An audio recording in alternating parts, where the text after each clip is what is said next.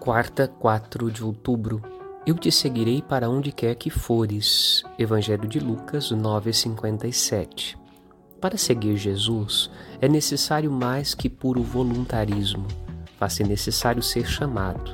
Depois, faz-se necessária a experiência do caminho, feita de rejeições e acolhidas, que moldam o discípulo na humildade de Cristo. São Francisco de Assis deixou-se chamar e deixou-se modelar por Cristo e por seu Espírito, pelo caminho do sacrifício por amor. Não hesitou-se em dar-se inteiramente, como Jesus o fez, e a fecundidade de sua vida se conta até nossos dias.